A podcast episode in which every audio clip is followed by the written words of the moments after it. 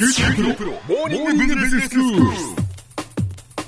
今日の講師はグロービス経営大学院の村尾恵子先生です。よろしくお願いします。よろしくお願いいたします。先生今日はどういうお話でしょうか？今日は共感力がある人みたいなところについて考えていければなというふうに思います。はい。まあそもそも共感ともに感じるっていうことですけれどもええまああの喜怒哀楽の感情をともに感じることということで、うん。まあ、ビジネスのシーンとかでいうとやっぱり共感してもらったとか知ってもらえてないとかすごく大事なやっぱテーマだと思うんですよね。そうですね。共感してくれる人がいるっていうのは本当に心強いですよね。そうなんです。やっぱりあの心から共感してもらえてるかどうかというのが、まあ、その受け手の方は、うん。なんかその相手が味方になってくれてる分かってくれてるみたいなところやっぱり絶対的な安心感になるので、はい。まあ、その状態がとても大事なんですようね。ん。でも一方で、まあそのまあ、相手の立場に立って共感してっていうふうに言っても言葉で言うのは実はすごい簡単だし、ええまあ、共感してるよっていうわけですが、うん。本当にできてるかっていうと実はこれ結構難しくって、うん。まあ、本当にあの完全に相手の立場に立たないと心からの共感ってやっぱりできないんですよね。はいえつまりどういうことかっていうと、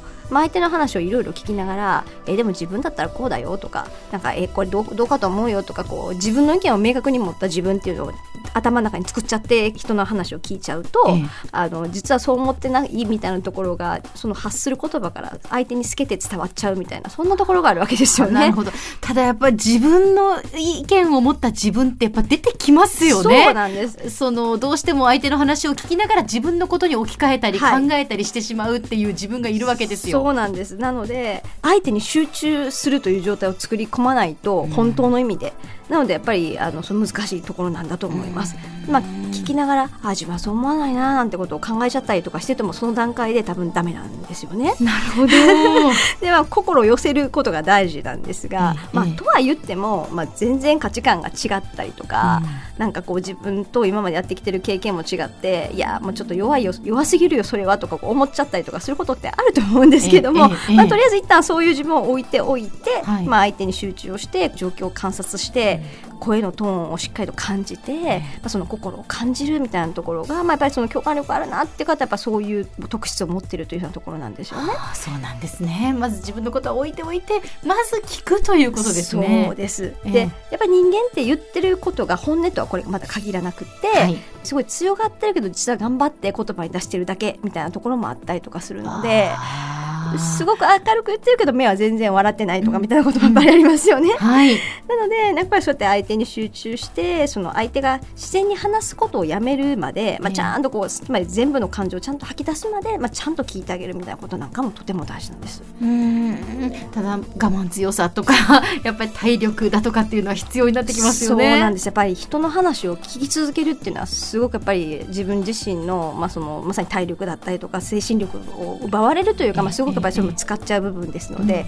異なる意見を我慢強く聞き続けるってそれはそれでやっぱりすごく意識しておかないと、うん。まあ、ついつい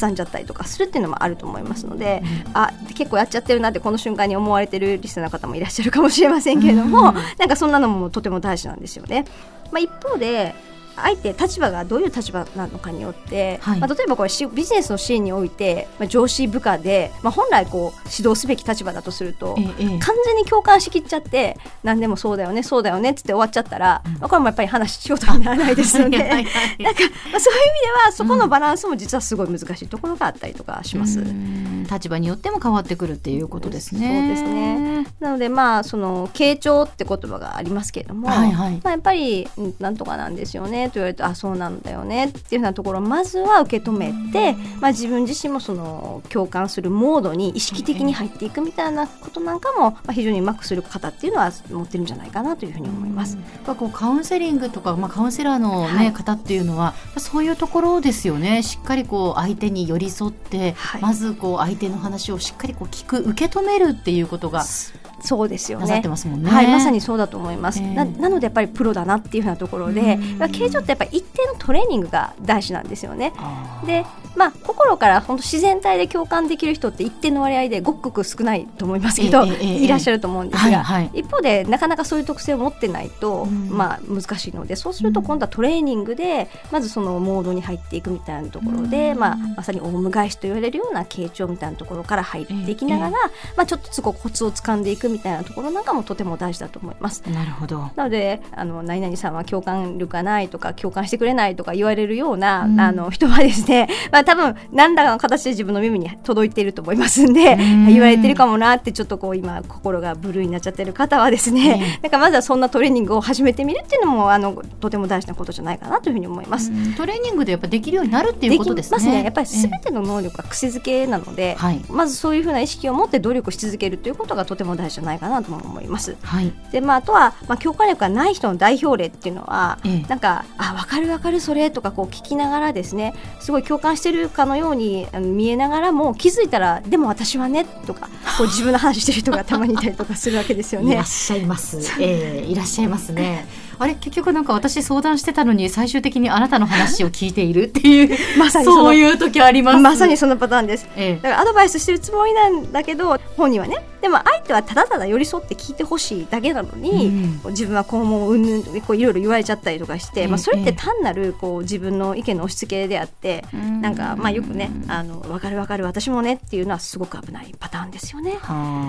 でなんかこのタイミングではその私の意見といらなくって、はい、ひたすらやっぱり聞くということがとても大事なので、まあ何でもかんでも私の話にすり替えちゃうっていうのはある意味のこう自己中心的な人みたいなところで言えちゃうのかもしれないなというふうに思います。そうですね。まずはだからやっぱ自分の意見を置いておい。て、相手の話をしっかり聞くと。で相手が何を求めているのかっていうことも聞くと分かってきますよね。そうなんですよね、えー、自分の意見なく相手の話を心から聞いていくとなんかその中で自然体に出てくる自分の感情だったりとか、うんうん、あるいはそこから湧き上がってくる疑問だったりとか、はい、なんかそんなことがやっぱりいい共感なんですよね。えー、なのでなんか相手を説得してやろうとかこれを納得してもらおうとかっていうこと、特にビジネスの関係においては、まあ、常にやっぱそういう何かのこうお互いの意図みたいなものがあると思うんですが、はい、まあ、それはそれで大事なんですが一旦置いておいて、うんうん、まずは真摯に相手に心を寄せて何を言ってるのかというふうなところを、まあ、理解をしよう。相手の状況を理解をしてなんかまずはそこに心を寄せていこうそんなところのやっぱマインドセットがものすごく大事な気がします。では先生今日のまとめをお願いします。はい、えー、今日のまとめですね。まずはやっぱり相手の話を聞くときは、まあ、自分の意見を持った自分、ちっちゃい自分をですね、一旦横に置いておいてというようなところからスタートしていくのがとても大事ではないでしょうか。今日の講師はグロービス経営大学院の村尾恵子先生でした。どうもありがとうございました。ありがとうございました。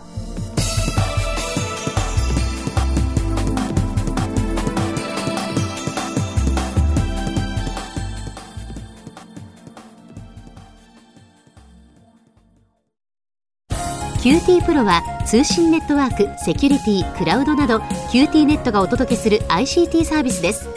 九州中に展開した光ファイバー網を基盤に一番身近なビジネスパートナーとして九州の企業、自治体の皆様をサポートします。詳しくは QT プロで検索を。